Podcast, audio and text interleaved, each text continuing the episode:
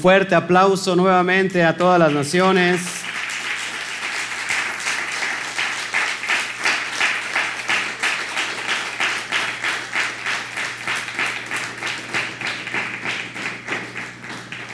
Gloria al Eterno, qué bueno que está hoy nuevamente con nosotros.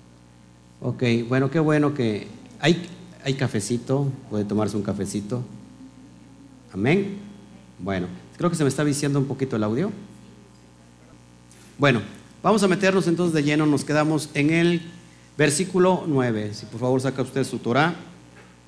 Lo que sigue es muy, muy importante. Vamos a ver lo que es la plenitud de nuestra vida en el Mashiach. Porque vamos a ver que, que el Mashiach es toda la plenitud que necesitamos nosotros como creyentes. Amén. Hablábamos allá en la parte donde vamos a comer con nuestros hermanos y platicábamos sobre las cuestiones de la, de la sabiduría y los tesoros que tiene la Torah, que nunca paramos de conocer y en realidad es lo que nos está llenando. Yo siempre me copié un dicho de alguien que dice que, eh, que yo conozco de la Torah, conozco una pequeña gotita del inmenso océano que desconozco. Eh, entonces, muy impresionante este, esto. Amén. Entonces, eh, ¿por qué será la plenitud del Mashiach? Ya tienes el versículo 9, lo, lo estás viendo en pantalla. Ay, ¿por qué no me sale en pantalla? Yo no sé por qué mi técnico no me dice nada técnico de veras. No vino, no viene, no viene, no viene su hermanito Juan y ya sufre. ¿Eh? Ahí ya no hay este lugar, lugar para, ¿no? Acá hay uno si, si quieren, ¿eh? Ahí también hay otro lugar. Pueden unirse hermanos, no les pasa nada, no se contaminan, ¿eh? Además, no, sí me dijiste de la pantalla, perdón, sorry, estamos al, aire. Ok, entonces, hermanos, versículo 9, porque en él, o sea, en el Mashiach, habita corporalmente toda la plenitud de la deidad. Y nos habíamos quedado en eso, ¿se acuerdan? Porque se extrae de este pasaje que Yeshua es Elohim. O lo voy a decir como se dice se dice en la creencia cristiana. ¿Por qué Jesús es Dios? Por este pasaje. Y la verdad es que no implica nada de eso si no entendemos todo el contexto, lo que hemos estudiado, lo vimos en el capítulo 1, vimos más en, el libro de Filipenses, en el capítulo 2. Todo eso que hemos estado estudiando, hermanos, nos confirma. Habíamos visto que por qué eh, Juan 1.14 dice que Él es el verbo que se encarnó, que se hizo carne, el logos y habíamos visto que no es otra cosa más que cumplir el propósito. ¿ok? Entonces, ¿por qué en Él habita? En su cuerpo habita toda la plenitud de la deidad. Si nosotros somos muy conscientes, si le puedes bajar un poquitito este, ¿dónde está la, la muchacha? Jessie, por favor. Ya tiene experiencia en correr. Y cuando tiene que correr no corre, ¿verdad? ¿Cómo la ven? Cuando no, cuando, cuando no, pues sí corre. Ok. ¿Estamos bien? Perfecto. Entonces, ¿por qué en él habita en su cuerpo toda la plenitud de la deidad? A ver, vamos a estar discerniendo. ¿Quién es el cuerpo del Mashiach? ¿Eh? Israel. Es decir, que Israel, todo lo que necesita es el propósito para lo que vino el Mashiach. ¿Lo podemos entender? ¿Cuál es el propósito para lo que vino el Mashiach? Unificar las dos casas. Por eso en él habita corporalmente toda, toda la deidad, todo, es decir, todo el, propósito del Padre está en el cuerpo del Mashiach, porque el cuerpo del Mashiach es la, iglesia. Es decir, que nos está unificando. No necesitamos nada en nadie más, porque en el Mashiach lo tenemos todo. ¿Por qué en el Mashiach lo tenemos todo? ¿Por qué creen? ¿Quién me lo contesta? Y aquí ocho días ya vamos a tener el micrófono inalámbrico que se mandó a componer para que vayamos pasando y usted pueda comentar para que salga también ahí en el, se escuche bien el audio. Pero a ver, entonces, ¿qué pregunta le hice? Se me olvidó. ¿Por qué en el Mashiach lo tenemos todo? A ver, ¿por qué? Sí, lógico, pero por, o sea, ¿cuál es el, qué significa eso? ¿Eh?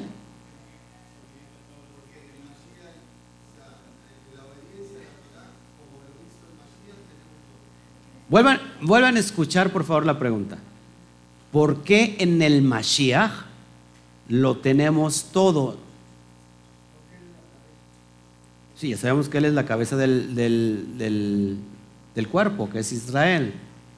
¿Qué es, qué se la voy a cambiar para que me vaya a entender. ¿Qué necesitará Israel para estar pleno? ¿Eh?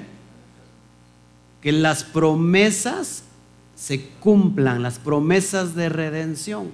¿Cuáles son las promesas de redención? Que tú y yo seamos unificados. ¿Para qué? para el tiempo del, séptimo milenio, que es el reinado de Yeshua en la tierra. Y se cumplan todas las profecías dadas en todo el Tanaj. Esa es nuestra plenitud. La pregunta sería, ¿necesitamos otra cosa? Es decir, ¿necesitamos algo más que el Mashiach no haya traído como propósito? No necesitamos nada más, más que eso. Eso con eso nos completa todo. Porque si nosotros si nosotros le damos, eh, se da el, fin de ese cumplimiento, ¿cuál será el fin de ese cumplimiento? Que entonces nosotros hemos, habremos alcanzado la meta. Lo que decía Rab Shaul, una cosa hago, olvidándome lo que está atrás, que, dice, me extiendo para ver si logro alcanzar la meta, a lo que fui llamado. Entonces, el, ¿cuál será el, el estado de oro? de un ser humano, el estado perfecto de un ser humano. ¿Qué creen que sea? La plenitud de que, de que nuestros cuerpos van a ser glorificados, no va a haber lloro, no va a haber llanto, este, no va a haber este, tristeza, no va a haber muerte. No sé si me estás eh, entendiendo. Entonces, eso es lo que necesitamos tú y yo para estar completos. ¿Y quién es el que hace posible de acuerdo a los méritos como ser humano para que otros seres humanos logren ese objetivo. A Mashiach. Por eso nosotros estamos, tú y yo seguimos al Mashiach. Ojo, no como un Elohim. De hecho, la, palabra Elohim no, no tiene solamente el significado que conocemos nosotros como Dios. Elohim en realidad significa, ¿se acuerdan? No, Elohim. ¿Qué significa? El líder. Significa también juez. De hecho, a los jueces se le conocían en el qué? En el Taná, ¿cómo se le conocían a los jueces? Elohim. Es un atributo, son, son complementos de atributos. Entonces, no podemos encerrar al, Eterno, a Yahweh. Pero Mashiach venía con la autoridad del, de Elohim, ¿sí o no? Claro, lo mismo que venía, ¿se acuerdan que que le dijo, hoy te he puesto como Elohim delante de Faraón? ¿A quién le, dijo eso el Eterno? a Moshe. ¿Era Elohim este Moshe? ¿Era Elohim? ¿Era Dios? Pero estaba investido con esa misma autoridad del propio Elohim. ¿Ok? ¿Qué decían los, profetas en, el, en el Tanaj? Vive Yahweh en cuya presencia estoy. Es decir, está en la presencia de Yahweh. ¿Y qué es un profeta sino un portavoz de quién? De la voz de Yahweh, ¿no? De la voz del Eterno. El profeta habla de acuerdo al corazón del Padre. ¿Todos aquí? Un falso profeta habla de parte de su corazón, pero un profeta verdadero habla de parte del corazón del Padre. Todos estamos entendiendo aquí. Por eso un profeta se le veía como si fuera el Un, un profeta causaba dos cosas. Primero, causaba temor, porque él hablaba de acuerdo a lo que hablaba el Padre. Y había temor, porque lo que hablaba el profeta se cumplía. Pero a la, vez también causaba eh, rechazo. Y muchos, muchos fueron apedreados, muchos fueron muertos. ¿eh? Entonces, hermanos, eh, eso es, es, lo, que está, lo que está pasando aquí en versículo 9. Con Él y en Él tenemos toda la plenitud del eterno, de lo que nos hace falta, porque Él es la puerta, Él es la bandera que nos indica que nuestra heredad ha sido regresada. ¿Cuándo va a ser el cumplimiento de todo esto? Number one, cuando todas las dos casas estén unidas y cuando Él regrese, ¿sí? Para suprimir toda maldad. ¿Todos hasta aquí? Ok. Versículo 10. Dice, y vosotros estáis completos en Él, que es la cabeza de todo principado y toda potestad. Ojo aquí, por favor, no se me duerma. ¿Qué es el contexto de esta carta? ¿Qué estábamos hablando de los, cuáles son, la, qué serán los principados y las potestades? Todos los legiones de demonios, lo que está en la atmósfera, ¿sí? Porque tenemos principados, potestades, dijo Rab Shaul, dice que él es la cabeza de todo eso, bajo el contexto de qué lo está diciendo el autor. Porque se estaba adorando a ángeles, ahorita te lo vamos a, lo vamos a, traer más adelante. Había un pensamiento gnóstico, había un conocimiento eh, de, práctica que no tenía nada que ver con la Torah, que era más bien que, ah, ya se, ya se fue ahí en pantalla, que era nada más, que era más bien que misticismo, esotería, ¿sí? Eh, que eso no tiene que ver con la Torah. Ahora, ¿por qué le está diciendo el autor? Ustedes andan buscando otras cosas, ustedes andan adorando ángeles, ustedes andan adorando, estos eh, espíritus inmundos o demonios cósmicos. ¿Sabes qué? Hay uno mayor que esos y es el Mashiach. Y con el Mashiach estás completo, no necesitas de todas esas filosofías huecas, de todas esas palabrerías, de todas esas doctrinas. No sé si me, están entendiendo. Sí, porque los veo todavía como muy, muy este, ruajín a todos ustedes. Elementales, ¿no? ¿Estamos entendiendo, hermanos? ¿Cómo lo aplico hoy en nuestra vida? ¿Usted necesitaría hoy consultar su horóscopo? Es decir, no sé cómo me vaya a ir la semana que viene, voy a consultar mi horóscopo. ¿Qué les dice el autor? Con Mashiach están completos, no necesitan nada de eso. Que mañana si no me levanto con el pie derecho, me va a ir mal. Y no, y toco madera. O sea que, ¿sí, o no? Ustedes no necesitan de nada de eso, porque con, con Mashiach están qué? Completos. No necesitan saber cuál es su color para la semana que viene, qué color les va bien, cuál es la constelación, la estrella que le está rigiendo para que el horóscopo. No necesitan nada de eso. ¿Por qué? Porque con el Mashiach lo tienen todo. ¿Qué necesito yo para entender cómo me va a ir esta semana? O la siguiente, o el mes que viene. ¿Cómo estoy seguro que no necesito nada de esotería, de misticismo, eh, para saber que me va a ir bien. ¿Cómo lo sé? Por lo que pasó el Mashiach y por lo que sus enseñanzas y por lo que estamos aprendiendo el día de hoy. Yo no necesito nada de eso, no necesito que cuando vaya por la calle y hay una escalera, me tenga yo que bajar. ¿Por qué? ¿Por qué te bajas? Por superstición. Es que si, si paso por debajo de la escalera, me va a ir mal. ¿Y cómo te va? Te va mal. Que vistes un gato negro pasar, que dices, me va a ir mal. ¿No? Que ya llegó tu suegra a tu casa, te va a ir mal. Alégrate, alégrate. Hermanos, no sé si me explico. No necesitamos que nada de superstición, no necesitamos en que, no sé, que la estrella está en mi constelación y que soy Piscis y que tú eres escorpión y que no se juntan porque si no te va a picar la colita y que no te vas a ir bien y que, y que tienes que tener en la entrada de tu casa espejos de triángulos eh, reflejados al norte y que el yin yang y el, y el yang yin y que, y, que la maceta del, con tu sapo ahí, que tienes que tener un, billete, una moneda eh, orientado hacia la puerta para que te vaya bien. Y toda esa sarta de las sábilas, detrás de la puerta la herradura, los elefantes, que ya llegó alguien, alguien que no esperaba, si te cae mal, no necesitas llevar, llevar la escoba y ponerla detrás de la, de la puerta para que se vaya. Eso es brujería. ¿Sabes cómo se va a ir? Predícale la Torah. Y mira, te aseguro que te va a decir, ahí nos vemos, mi hermano. Y es más, ya no va a regresar.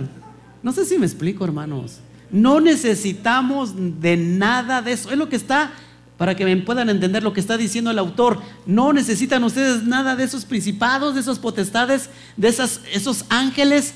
La cabeza de todos ellos es el Mashiach. ¿En qué contexto lo dice? Mashiach cuando estaba en la tierra como hombre o en el contexto de que ya ha sido glorificado. Pues en el contexto de que ya ha sido glorificado. Él está sentado, dice Hebreos, a la diestra del Padre. Y él viene como el león de la tribu de Judá. Entonces, ¿qué vas a necesitar? Nada. ¿Quién puede hoy llegar a su casa y ver que todo el valle de Orizaba se está cayendo a pedazos? La crisis, el gobierno, la, la ¿cómo se llama? La delincuencia y puedes llegar a tu casa a descansar plenamente después de haber guardado el Shabbat. Con la esperanza de que va a iniciar tu semana con como debe de ser, bendecida. Ojo, ojo hermanos, ¿eh? nosotros no guardamos el Shabbat para que el Eterno nos bendiga.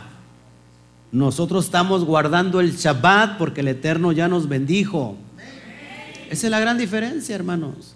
Yo puedo estar tranquilo en la semana mi hermano Toño lo sabe. Hay días que no hay nada, no tenemos nada. Y el Eterno suple, suple, pone personas en el extranjero y suple para, para las necesidades. ¿Cómo no vivir confiado? Que te imagínate que después de esto, no, pues voy a ver cómo está mi horóscopo, qué tal si me va mal esta semana. Y, y, y, que quiero que les vaya bien y todo lo que me sobra, ahí se los doy. Todo lo que me sobra, dice. Los quiero ver bien y los quiero ver prósperos, ¿no? No, hermanos, la persona que se ríe mucho sabe por qué lo hace. Entonces, ¿quién es la cabeza de todo principado y potestad? Mashiach. Ojo, hay personas que adoran a la muerte. México, por lo que no sabías, es una adoradora de la maldita muerte. Personas adoran a la muerte para qué? ¿Para qué? Para que no mueran. Para que la muerte les dé vida. Una pregunta muy lógica. ¿La muerte podrá dar vida? Pues, la muerte da muerte. ¿Por qué no adoras al que da la vida? Entonces por eso tenemos eso muy tremendo. Y, hay personas que se comienzan a la maldita muerte porque no quieren morirse. Pues el Mashiach es la cabeza de todo principado. Fuerte. Entonces, con Él tenemos todo. Las promesas se cumplieron con Mashiach. En pocas palabras, como diríamos en México, todos los principados juntos, todas las potestades juntas, todos los demonios juntos, le hacen los mandados al Mashiach. ¿No? Así para que, ¿ya lo, ¿ya lo entendieron? Así que no anden buscando en otro lado donde no hay. Versículo 11. En él también fuiste circuncidados con circuncisión no hecha mano el, al echar de vosotros el cuerpo pecaminoso carnal en la circuncisión del Mashiach. No está hablando en contra de la circuncisión. Aquí te van a tomar este, este versículo para decirte, mira, nosotros no necesitamos la circuncisión de hecha carne, hecho con la mano. Necesitamos la circuncisión del corazón, que es la del Mashiach. No está hablando de eso. Acuérdense que había dos grupos. ¿Quién me recuerda? Dos grupos no, no, no, no. Dos grupos. Uno que era el grupo del de la circuncisión y otro el grupo de la incircuncisión. ¿A quién hacía referencia al grupo de la circuncisión? A todos los, eh, ¿cómo se llama? Los gentiles que se habían convertido al judaísmo por medio de ritos de los hombres. Estos eran los prosélitos que habían pasado por 18 pasos, según Chamay, para, para convertirse a Israel, al judaísmo. ¿Ok? Pablo dice, ustedes no necesitan esa circuncisión. Para empezar, ¿quién es, quién, quién es el que puede hacer la circuncisión de acuerdo a la Torah? Se llama Mogel o Moel. Un Moel es aquel que tiene la capacidad de hacer circuncisión. Y normalmente lo hace un rabino igual. ¿Ok? Entonces, ¿Qué está diciendo? Que Mashiach es visto aquí en la función de ese Moel, el oficial de la comunidad judía que practica la circuncisión en la carne, y cortando el prepucio del corazón, al que la circuncisión en la carne apunta y exige. Dos cosas necesarias para convertirse a ser israelita, ¿se acuerdan? La circuncisión y qué? Y la tevilá. Aquí Pablo no está echando abajo ese porque hasta en el tiempo de hoy, en tiempo moderno actual, Hoy estos dos requisitos son necesarios. Una vez más, la circuncisión y la tevilá. Pablo no está hablando en contra de esos requisitos. El propio Mashiach lo, hizo, lo dijo a sus discípulos. El que crea y haga tevilá, ¿qué? ¿Ese qué? Ese será salvo. son dos cosas necesarias que necesitamos. Aquí está lo que está diciendo Rab Shaul. No es necesario que cierto rabino te haga una circuncisión, porque si te lo hace cierto rabino vas a tener que estar bajo las órdenes de ese rabino. No, Mashiach vino a circuncidar número uno tu corazón. Y acá no está diciendo que solamente es la circuncisión del corazón, que dice Zacarías, que no solamente la circuncisión va a ser de corazón, sino la circuncisión de carne y de corazón tiene que ser necesarias. Porque si, si hay un gentil que no tiene esa circuncisión, no va a poder entrar en la presencia del Eterno. Vamos para allá si quieren, rápido. Porque mucha gente todavía cree en los cuentos de hadas. Dice, no, pues yo estoy bien así. Es, perdón, es, em, ¿qué dije? Es, Ezequiel, por favor, vamos para allá. Póngase usted de acuerdo. Ayúdeme, por favor. Vamos rápido por allá. Ningún incircunciso entrará, ni de carne ni de corazón. Ayúdeme. Ezequiel 44.9. Vamos para allá, por favor. Rápido. Ezequiel 44.9 dice así. Así ha dicho Yahweh Adonai. Ningún hijo de extranjero, ojo, eh, ningún hijo de extranjero, incircunciso de corazón e incircunciso de carne, entrará en mi santuario de todos los hijos de extranjeros que están entre los hijos de Israel. ¿De qué está hablando, hermanos? ¿De, de cuántas circuncisiones? De dos. Entonces, ¿serán necesarias las dos? Isaías 52.1, vamos rápido para allá. Y muchos varones aquí como que no escuchan. Isaías 52.1. Vimos que ningún extranjero, ¿por qué dice, no dice natural? Porque los naturales, lógico, tienen la circuncisión del corazón. ¿Qué les haría falta? Tienen la circuncisión de la carne, perdón. ¿Qué les haría falta a los naturales? la circuncisión del corazón. Despierta, 52.1, ya lo tienes, Isaías 52.1. Despierta, despierta, vístete de poder, oh Sión, viste tu ropa hermosa, oh Jerusalén, ciudad Kadosh, porque nunca más vendrá a ti incircunciso ni inmundo. Entonces, hermanos, nosotros no podemos echar por tierra que aquí Pablo está diciendo ya no a la circuncisión hecha la carne. ¿Qué necesitamos antes de la circuncisión de hecha la carne? A ver, varones. ¿Eh? ¿El qué? La circuncisión del corazón. ¿Estamos todos aquí aprendiendo? ¿Quién vino a ser, quién viene a hacer ese Moel?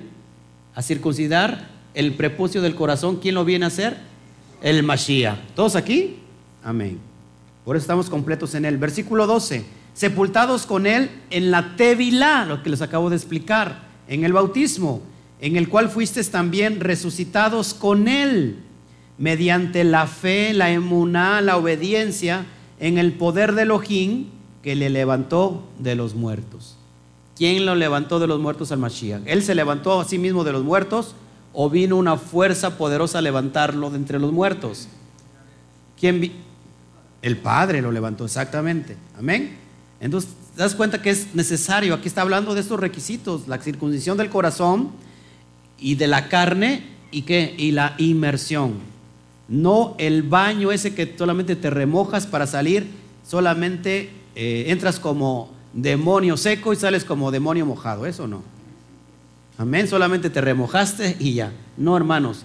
Nosotros estamos viviendo ahora como que, como la cultura de Israel. ¿Ok? Versículo 13. Y a vosotros, estando muertos en pecados, ojo, ¿cuándo estuvimos muertos? Cuando el pecado entró. El valle de los huesos secos. Ahora sí, Ezequiel 37, ¿no? El valle de los huesos secos. Estuvimos muertos en pecados y en delitos. Dice, estuvieron muertos en pecados y en la incircuncisión de vuestra carne. Es decir, la circuncisión es un pacto del el Eterno con Abraham. Circuncidarás todo varón. Y entonces él empezó a circuncidar a todo varón de su casa. Abraham. Fue llamado siendo circunciso o incircunciso. Incircunciso era un pagano como tú y yo. Y después que vino, una señal del pacto que tendría que estar que circuncidado. Nosotros tenemos que seguir esos pasos, ser circuncidados, ¿ok? Estábamos muertos en ese pecado porque estábamos lejos de esos pactos, no nos pertenecían. Dice, y os dio vida juntamente con él, o sea, con el Mashiach, ¿dónde? Perdonándonos todos los pecados. ¿Qué será perdonar el pecado? No le di de comer a mi perro, eso es pecado. Le robé una paleta a un niño, eso es pecado. ¿Qué es pecado? Primera de Juan 3:4 dice que el pecado es transgresión a la ley. El pecado es transgredir a la ley. Ojo aquí tantito. Una persona vive muy honesta, no roba, no difama, es buena gente, da dádivas, es muy bella la persona, eh, no dice groserías, pero está pecando. ¿Por qué? O sea, no guarda ya la Torah. Es muy buena todo. No guarda la Torah. ¿Estará pecando? ¿Por qué? Exactamente, porque no, porque ella está transgrediendo la ley, la Torah. Puede ser muy bueno, puede ser muy buena, pero si tú estás transgrediendo la ley, estás en pecado. Ahora mismo las personas que dicen no a la circuncisión, yo no necesito la circuncisión, ¿qué está diciendo abiertamente? Que Él no necesita el pacto. No sé si me explico. Y Él, o sea, Él nos perdonó esos pecados. O sea, cuando dice pecados, no es que hayas cometido muchos, sino que está hablando de generaciones pasadas, pasadas, pasadas, pasadas, pasadas. Y hoy en Él nos, está qué? Nos está restaurando. ¿Cuándo? Pues cuando va en, en, esa, en esa muerte al madero, ¿ok? Seguimos, versículo 14. Anulando el acta de los decretos que había contra nosotros, que nos era contraria, quitándola de en medio y clavándola en la cruz. Muchos teólogos cristianos dicen, mira, aquí ya fue clavada la ley. Ya él clavó la ley, ya no necesitamos la ley. Lo que este pastor que está aquí este, al frente, le está diciendo puras mentiras. La ley quedó clavada. ¿Qué, fue, ¿Qué es el acta de los decretos que nos era contraria? La ley del pecado, la ley del adulterio, el, el acta que nos condenaba, la multa que teníamos que pagar tú y yo. Eso fue lo que está clavado. La mujer adúltera tenía una ley, la ley del adulterio, que una vez que era qué? Repudiada, esta mujer estaba eh, sobre, estaba bajo maldición por la ley del adulterio. Si se casaba, adulteraba y no se podía volver a casar, ¿por qué? ¿Hasta cuándo se tenía que volver a casar? Hasta que el marido primero que la había corrido muriera. Cuando ese marido que la despidió muere, esa mujer es libre de adulterio. Se puede volver a casar. ¿Qué es lo que clavó exactamente esa ley que estaba sobre Israel, que era adúltera? Lo que estaba yo platicando hace un rato. Israel no podía volver a casarse. Acuérdate que para que se cumplan las promesas de redención, el propio Eterno se tiene que casar con Israel, porque la repudió. ¿Qué hace? No viola su ley el propio Yahweh, sino dice, me voy a, armar de un plan perfecto y así como tomé a un primer hombre, un ser humano que desobedeció, voy a hacerme de uno, el Mashiach, para poder cumplir el propósito. Y cuando él muere, murió el marido y ahora la puede volver a tomar nuevamente a través, ahora sí, del que resucita, del Mashiach. ¿Todos estamos aquí? O sea que todos nosotros, estaba sobre nosotros una ley, no la ley de Yahweh, la, ley, la ley de adulterio, no la ley divina, la ley de adulterio. No puede haber redención si el primer marido muere. Es aquí un misterio bien grande. O sea, si el primer marido de Israel no muere, no puede haber redención. el, el, problema lo tenemos aquí. El eterno es eterno. Yahweh es eterno. Elohim es eterno, es todopoderoso. La pregunta, ¿Dios puede morir? Entonces, ¿cómo tiene que hacerse? Esto es una analogía. Él no se va a casar literalmente con una mujer, tampoco Israel es una mujer, estamos hablando de una forma metafórica. Entonces, tiene que usar a un ser humano para cumplir con lo que la mujer adúltera hizo. Cuando este Mashiach muere, entonces ¿qué pasó? Ahora la puede volver a tomar. Porque quedó libre ¿Quién, la, quién, quién, quién es el que une a Israel con el, con el Eterno, con Yahweh? En, ¿eh? Moshe. El primero es Moshe, que también era Elohim, ¿se acuerdan? Para llevar el acto de compromiso. Eso ya no pudo ser posible. Ahora viene otro tipo de Moshe, otro Mashiach, pero ahora sí a cumplir lo que no se dio en el monte de Sinaí. ¿Qué pasó en el, en el monte de Sinaí? Se dan las Aseret Hadibrot, las diez palabras, y antes que firmen el contrato de Ketubá, ¿qué dijo el pueblo? Sí, lo haremos. ¿Y qué pasó cuando estaba bajando ya con las tablas de la ley? ¿No la Israel estaba adulterando? Se enojó eh, Moshe, tiró las tablas y murieron tres mil personas. Ahora, el Eterno da carta de divorcio solo a Israel, no hacia Judá. A Judá permanece con él, aunque también fue adúltera, pero no le da carta de divorcio. A lo único que le da carta de divorcio es a Israel. El misterio es que no puede volver a tomar la Yahweh. O sea, sí puede, pero no debe, porque está estipulado. ¿En dónde? ¿En dónde? ¿En dónde? Sí, en la Torah, pero ¿en dónde? ¿Eh? No. ¿Dónde está la ley del adulterio? Deuteronomio 14, ahí está la ley del adulterio. No puede ir en contra de lo que está escrito, no sé si me explico. Entonces iría este plan. Mashiach cumple, muere y cuando muere, ¿qué dice? ¿Se acuerdan? Gomer que significa consumado, es decir, Gomer, la prostituta, ya no, ya no debes nada, ya se pagó tu multa, ya he muerto. Ha, muerto eh, de una forma metafórica el Eterno, porque no puede morir, usa al Mashiach, muere y resucita de entre los muertos. ¿Y ahora qué pasa? ¿Qué pasa? Ahora sí la puede volver a tomar. Yahweh la puede volver a tomar por medio de quién? Por medio de él, Mashiach. ¿Todos estamos entendiendo aquí? Eso fue lo que clavó en el madero. La ley del adulterio, no la ley de Yahweh. Versículo 15, despojando a todos a los principados y a las potestades, los exhibió que públicamente triunfando sobre ellos en la cruz. Amén. Versículo 16, ahí viene lo bueno. Por tanto, nadie os juzgue, fíjate cómo dice, nadie os juzgue en comida o en bebida o en cuanto a días de fiesta, luna nueva o días de reposo. Fíjate muy bien lo que dice. Acá no está diciendo que no se tiene que guardar el reposo. Es más, está diciendo todo lo contrario. Está diciendo que nadie te juzgue por guardar el reposo.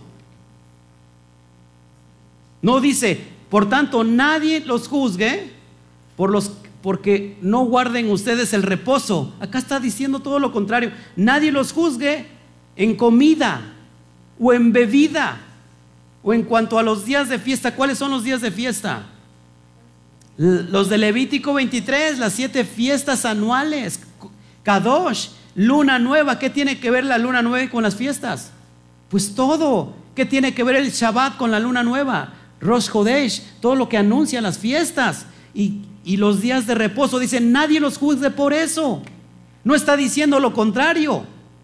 Nadie los juzgue porque no están guardándolo. No, nadie los juzgue porque lo están haciendo. Es todo lo contrario. ¿Se dan cuenta cómo es bien fácil explicar esto? ¿Qué pasaba con el grupo de la circuncisión con estos nuevos creyentes, gentiles, que se convertían a la febrea? Que había ciertos ritos también que se tenía que comer a veces, aunque sea kosher, ojo aquí, hay ciertas áreas ortodoxas, ciertos sectarismo ortodoxo, que no puede combinar los lácteos con la carne. No lo pueden unir, porque para ellos es pecado. Pero es una interpretación rabínica de ellos. Aquí Pablo le está diciendo que nadie los juzgue porque están guardando el Shabbat. Ojo, ¿Lo han juzgado usted por no guardar el Shabbat o por todo lo contrario? Porque guarda el Shabbat, ¿no lo juzgan? Y ya te volviste tú este, satánico. ¿Ya te volviste tú este, sabático? No. ¿Por qué estás guardando el Shabbat? ¿O por qué, por qué estás guardando el sábado? ¿Ya le dice la espalda a Dios? ¿Ya te volviste religioso? Si eso está bien clarito, mira, te voy a llevar a Colosenses 2.16. Dice, que nadie te juzgue por los días de Shabbat. Ojo, aquí están, ellos estaban guardando, es decir, que nadie te juzgue por guardarlo. ¿No están juzgando, sí o no? Mucho. Antes de venir a, la, a, la, a la febrea, antes de venir a la febrea, pregunto, ¿recibías crítica por guardar domingo? Levántame la mano a alguien que recibiera crítica por guardar el domingo. ¿Verdad que nadie? Pero ¿qué tal guardando el Shabbat? Te critican todo el mundo. Es lo que está diciendo Pablo. Versículo que sigue. Versículo 17. ¿No? ¿No? ¿Sí? Ahorita lo checamos. Ok. Bueno. Versículo 17. Todo lo cual es sombra, ojo, todo lo cual es sombra de lo que ha de venir. Pero el cuerpo es del Mashiach. Dice, no lo guardes porque es sombra de lo que ha de venir. Es decir, Jesús ya cumplió. Fíjate cómo dice el verbo. ¿Es sombra de lo que vino o sombra de lo que ha de venir? ¿Está hablando de un pasado o está hablando de un futuro? ¿Quién ha de venir? El Mashiach. O sea, no te preocupes si te están juzgando por guardar el Shabbat. No te preocupes si te están criticando por las fiestas santas. No te preocupes por la luna, que te juzgan por el Rosh Hodesh, la luna nueva. No te preocupes de nada de eso, porque todo eso es sombra de lo que ha de venir. Es decir, es ensayo de lo que vamos a hacer en el reinado milenial. Si no me crees, Marca ahí eh, Isaías 66 y ahí dice que nosotros qué? Vamos a celebrar en el reinado milenial que el Shabbat. Isaías 23, perdón, 66, versículo 23, y de mes en mes, y de día de Shabbat, en día de Shabbat vendrán todos a adorar delante de mí, ha dicho Yahweh. ¿Cuándo es? Día de Shabbat. Amén. Y no solamente Shabbat, sino todas las fiestas. Zacarías 14, 16. Vámonos rápido para allá, por favor. Ya está lloviendo, ya va a llover. Zacarías 14, 16, por favor.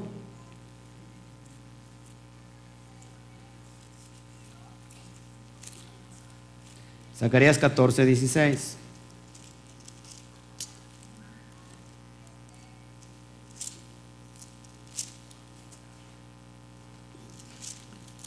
Cuando lo, mete, lo, tienes, lo tengan, me amén, por favor. Dice así. Y todos los que sobrevivieren de las naciones que vinieron contra Jerusalén subirán de año en año para adorar al rey, a Yahweh Tsebaot, y a celebrar la fiesta de los tabernáculos. Es decir, todo lo que estamos haciendo tú y yo, guardando estas siete fiestas, guardando el Shabbat semanario, es sombra, es ensayo de lo que vamos a hacer cuando el Mashiach venga. ¿Todos aquí? No está diciendo aquí lo contrario de que no lo hagas.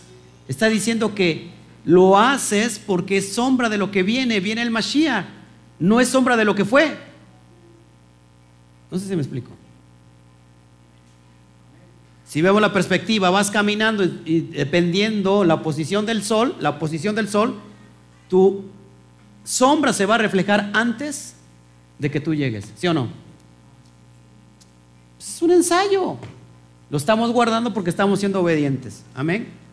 Versículo 19. Y no haciéndose de la cabeza en virtud de quien todo el cuerpo, o sea, todo Israel, nutriéndose y uniéndose por las coyunturas y ligamentos, crece en el crecimiento que da Elohim. Amén. Esa es la plenitud que necesitamos tú y yo. Cada vez que estamos celebrando Shabbat, cada vez que estamos guardando las fiestas, ¿qué nos está pasando? ¿Qué le pasa a Israel? A, las diez tribus, a los nos estamos nutriendo, nos estamos uniendo por las coyunturas y los ligamentos y está el cuerpo está creciendo qué? ¿En qué en el crecimiento de qué? Que da Elohim. ¿Sí? ¿Todos aquí? ¿Me brinqué el 18? No, sí me brinqué el 18, versículo 18. No lo, no lo tengo ahí, ¿verdad?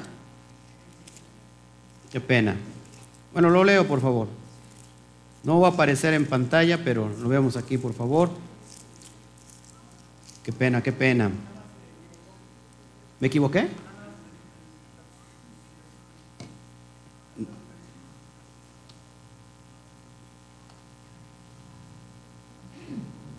Versículo, ¿cuál me, cuál me pasé? Ok, nadie os prive el versículo 18, antes del, 19. Nadie os prive de, vuestro premio. ¿Cuál será nuestro premio, hermanos? ¿Cuál será el premio que tú y yo vamos a obtener por la obediencia a la emuná? La salvación. Nadie nos prive de la salvación. O sea que no te vas a condenar porque estar guardando Shabbat, todo lo contrario. Nadie los prive de su salvación, afectando humildad y culto a los ángeles. ¿Qué pasaba con esta comunidad? Estaban adorando ángeles potestades, ruajim, o sea, espíritus. Nadie los, o bien también puede ser el contexto, ¿qué es un ángel? En el hebreo es malach.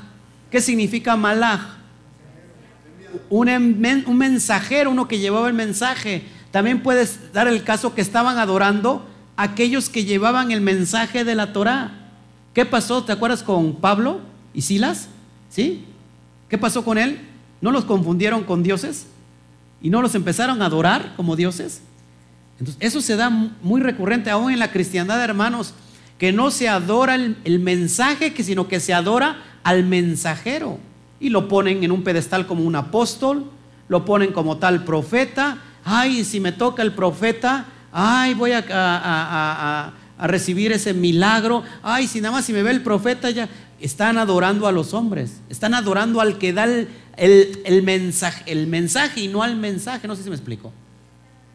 Y eso se sigue dando en todos los ámbitos de la fe cristiana. Adoran al Papa. Las iglesias cristianas tienen Papa, pues tienen unos papitas, ¿no? Porque son los apóstoles, son los profetas y las profetas, y son y todo eso, eso es adorar a los ángeles. También hace referencia a eso, a que estés adorando al mensajero y no al que da el mensaje. No sé si me explico. ¿está, entendiéndose bien o no?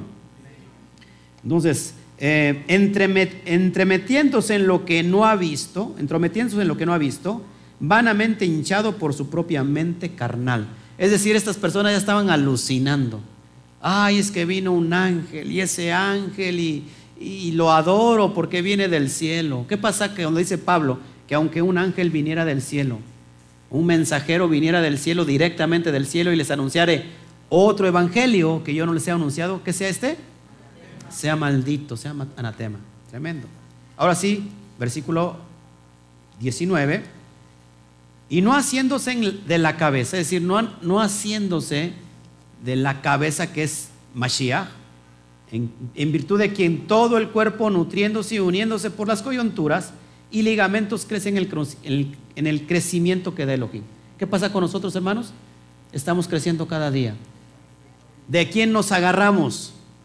¿Del mensajero? Ustedes agarran, vamos a ponerlo aquí, ustedes agarran de mí. Ah, yo me agarro del pastor, yo me agarro del pastor para que me vaya bien, ¿no? Ah, yo me agarro del pastor para que este, todo fluya bien, bien padre. No, dice, ¿de quién, ¿de quién nos hacemos? ¿De quién nos tomamos? De la cabeza. ¿Quién es la cabeza? El Mashiach. Y, y vamos creciendo en las promesas conforme el Eterno da el crecimiento. Versículo 20. Pues si, si habéis muerto con el Mashiach, en cuanto a los rudimentos del mundo, muy claro aquí, si usted todavía sigue consultando su horóscopo, el hermano, a ver quién es, quién es hermano. El hermano Toño. El hermano Toño es libra, ya no es libra, ya son kilos. Ya se transformaron en kilos, ¿no? Si nosotros hemos, hemos muerto con el Mashiach, estamos muertos a todos esa adoración pagana. Ay, que mi hijo nació hoy en esta fecha de San Benito. Pues le vamos a poner Benito. ¿no? Que, ay, que le cayó el día de San Chimortrufio. Se oye, se oye re feo Chimortrufio, pues le ponemos el chimo, oye chimo para aquí y chimo para allá. No, hermanos, si nosotros ya morimos con el Mashiach, ¿qué pasa? Ya estamos muertos en cuanto a los rudimentos del mundo, ya no adoramos nada que tenga que ver con el paganismo. A mí me importa un bledo si que seas el signo que tú seas. Eso no define tu vida. Eso no define tu vida. Checa, checa los que dan los horóscopos. Chécalos en diferentes canales. Unos dicen tal, ¿no? Libra, ya te dicen todo. Tu color de esta semana es este y, te va a ir bien y, y tienes tus puertas abiertas para el trabajo. Lo secas en otro canal y, la, y otra persona da Libra y, o dice escorpión y dice exactamente lo mismo que dijo. Es más, háganlo, esto es, esto es así clarísimo. No hay ninguna misma bruja que eche las cartas y salgan, o sea, que venga una bruja y te eche las cartas y después venga otra bruja y salgan las mismas cartas que te echó la primera. Nunca van a salir igual. Eso es una tontería, hermanos. Tú no, ya estás muerto a todo eso. No necesitas tomarte eh, no sé qué cosa para que te vaya bien en la vida. No sé si estás conmigo de acuerdo. ¿Me? Seguimos. Versículo 21, ya vamos a terminar.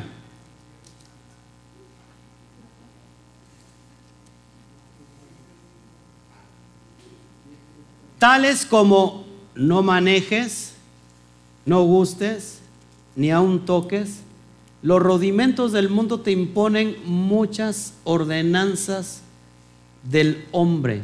No hagas esto, no hagas aquello, no cruces la, bajo la escalera. Si, se te atravesó un gato negro, ve a tocar madera. Si te salió en la mañana, se te hinchó el ojo, pásate un chile por el ojo y lo tires para atrás para que se te vaya el, hinchazón, ¿no? Un huevo, si tienes mala energía, eh, pásate el huevo por aquí, por allá, y luego se lo das de cocinar a tu marido. No, hermanos, esos son mandamientos, rudimentos de hombre. Versículo 22, ya vamos a terminar. Gloria a Shem, porque hoy he estado muy, este, me equivoqué mucho en cuestión de que no puse el versículo ese, para mí es una falta muy grande. Versículo 22. En conformidad a mandamientos y doctrinas de hombres, Cosas que todas se destruyen con qué? Con el uso. ¿Está hablando de la Torah, hermanos?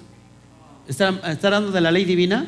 ¿O está hablando de los mandamientos y doctrinas de hombres? Exactamente, hermanos. No de la ley divina. ¿Cómo va a estar hablando de la ley divina? Versículo 23. Y con eso voy a terminar. Tales cosas tienen a la verdad, ¿qué?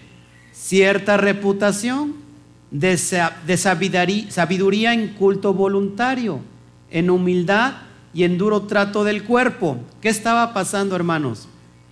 Había también, no sé si ha visto, sobre todo aquí creo que en Tlaxcala y en otros países, esto. Van en la procesión y... ¿eh? Flagelación. ¿Qué pasaba con el pensamiento del gnóstico que les acaba de, decir hace un ratito. Ellos forzaban a su carne a no pecar como flagelándose.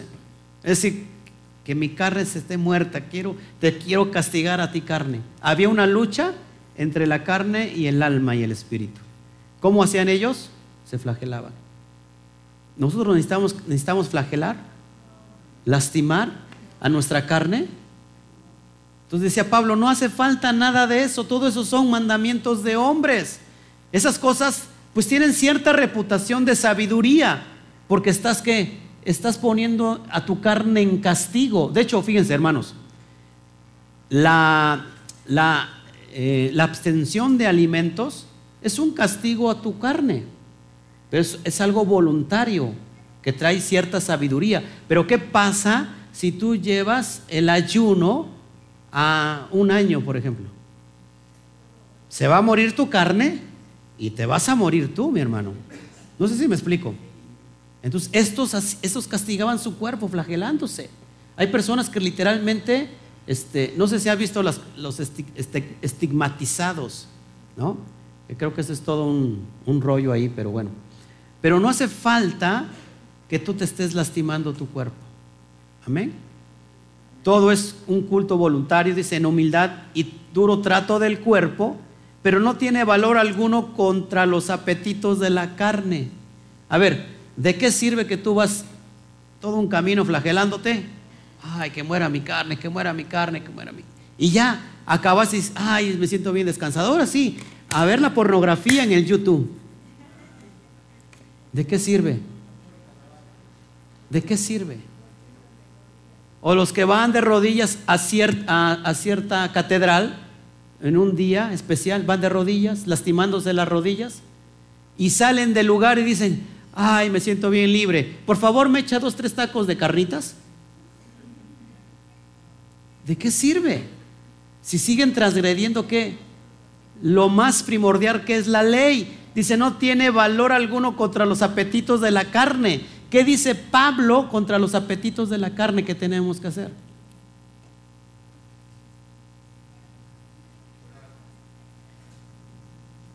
Orar, ayunar y sobre todo obedecer la Torah.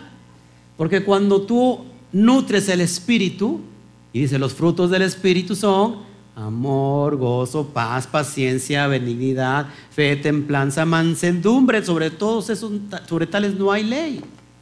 Pero ¿cuáles son las obras de la carne? Pues las borracheras, las orgías, esos son los apetitos de la carne.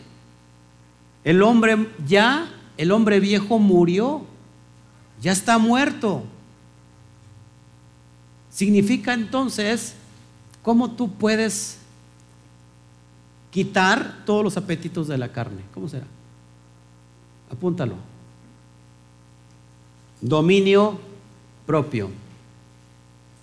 Si el hombre puede dominarse a sí mismo, puede dominar hasta su mujer.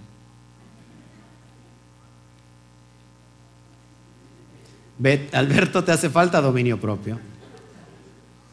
Si el hombre puede dominarse a sí mismo, puede dominar lo que sea, incluyendo los apetitos de la carne. Número uno, ¿qué es necesario para que, por ejemplo, una persona que viene de un, de, de un problema bien fuerte de alcoholismo, ¿Qué tendría que hacer una persona alcohólica? Detestar el alcohol. Pero ¿qué pasa si esa persona salió del alcoholismo y dice, ay, voy, voy deprisa y me encuentro con prisa? Para los que entiendan en el contexto local, prisa es un lugar donde venden todo tipo de licorería. Y entonces la persona se empieza ahí a ver todo lo que, lo que venden en el aparador. ¿Está tentando con su carne o no? ¿Qué tendría que hacer? Yo detesto eso. ¿No? ¿Qué tiene que ser con una persona que está en las drogas, que estuvo en las drogas? Detestar las drogas, detestar el pecado que lo llevó casi a la muerte. No sé si me explico. ¿Y el mujeriego qué tiene que ser?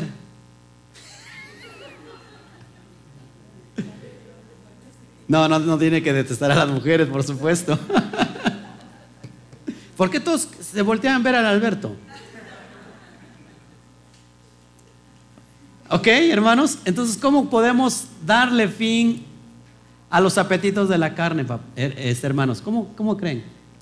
Estudiando la Torah, siendo espirituales, obedeciendo, siendo humilde, siendo adorador, siendo estudiante de la Biblia, de la Torá, que viva no de apariencia, sino que viva de una verdad absoluta, que como es aquí en la quejilá, sea en la casa, como es en la casa, sea en la calle, como es en la calle, sea en su trabajo, como es junto a sus hijos, tiene que ser junto a su esposa, como es junto a su esposa, tiene que ser delante de todos los hermanos, no vivir de apariencia. Aquí es una, usted es todo un dulce, un dulcezón, y llega a su casa y se convierte qué? Se convierte en otra persona. Aquí le dice a la esposa, mi amor, mi vida, y allá la trata de, acá le dice mi chiquita, ¿verdad? Y llega a la casa y no la baja de, de vieja,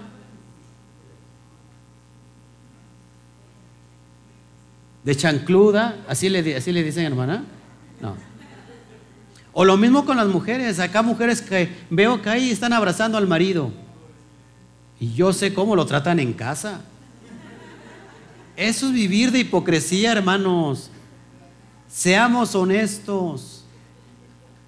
Si yo estoy alejado de la instrucción, le estoy dando alimento a mi carne si nunca oro, si nunca ayuno, si nunca leo la Biblia, solamente cuando vengo a la quejilá. Tocamos Colosenses capítulo 2, usted cerró la Biblia, la Torah, y hasta dentro de ocho días la vuelve a abrir donde se quedó. Nunca la ojió. Usted se quedó en lo mismo viendo las telenovelas, viendo el programa de chismerío que sacan de todos los artistas viendo de todo y nunca le dio de comer al ruach, al espíritu. ¿Cómo está la carne? Bien engordada sin ofender. ¿No? Tenemos que ser más espirituales. Con Mashiach lo tenemos absolutamente todo.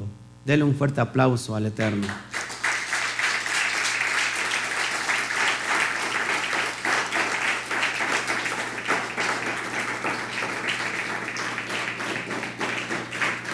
Bueno, pues es un gusto hoy estar con todos ustedes, los que me están viendo en internet. Eh, nos vamos a despedir de la transmisión en vivo, nos quedamos un poquito aquí con los hermanos para las preguntas. Y, este, y bueno, pues les damos las gracias, toda Rabá, por, las personas que nos están siguiendo. O sea, muchas gracias eh, por las personas que nos escriben, porque yo creo que este mensaje no tiene que acabar aquí que es necesario que nos ayuden a compartirlo, a, repartirlo entre todos sus seres queridos, que pongamos atención a lo que está escrito, que nunca ponga, eh, eh, haga caso solamente a los hombres, sino que su confianza esté en el Eterno, escudriñando la Biblia como debe de ser, indagando sobre la historia, sobre esto, sobre aquello, y todo lo que yo acabo de decir, búsquelo, eh, véalo y usted compruébelo por usted mismo para ver si es cierto o es mentira. Entonces, hermanos, pues qué bueno tenerlo con, nosotros. Eh, yo creo que para la siguiente semana acabamos con esta carta a los colosenses, pero quedó muy claro hoy que nos haría falta algo, hermanos. ¿Verdad que absolutamente nada? Ya tenemos todo. Tenemos ya la ganancia, tenemos la herencia, eh, hemos regresado a casa. Así que, pues gloria al Eterno. Nada solamente pues, para despedirme y desearles cuando, cuando termina un Shabbat, ¿cómo decimos mis hermanos? Decimos Top, que significa buen inicio de semana, la cuenta de tres. Uno, dos, tres. Top. Aplausos.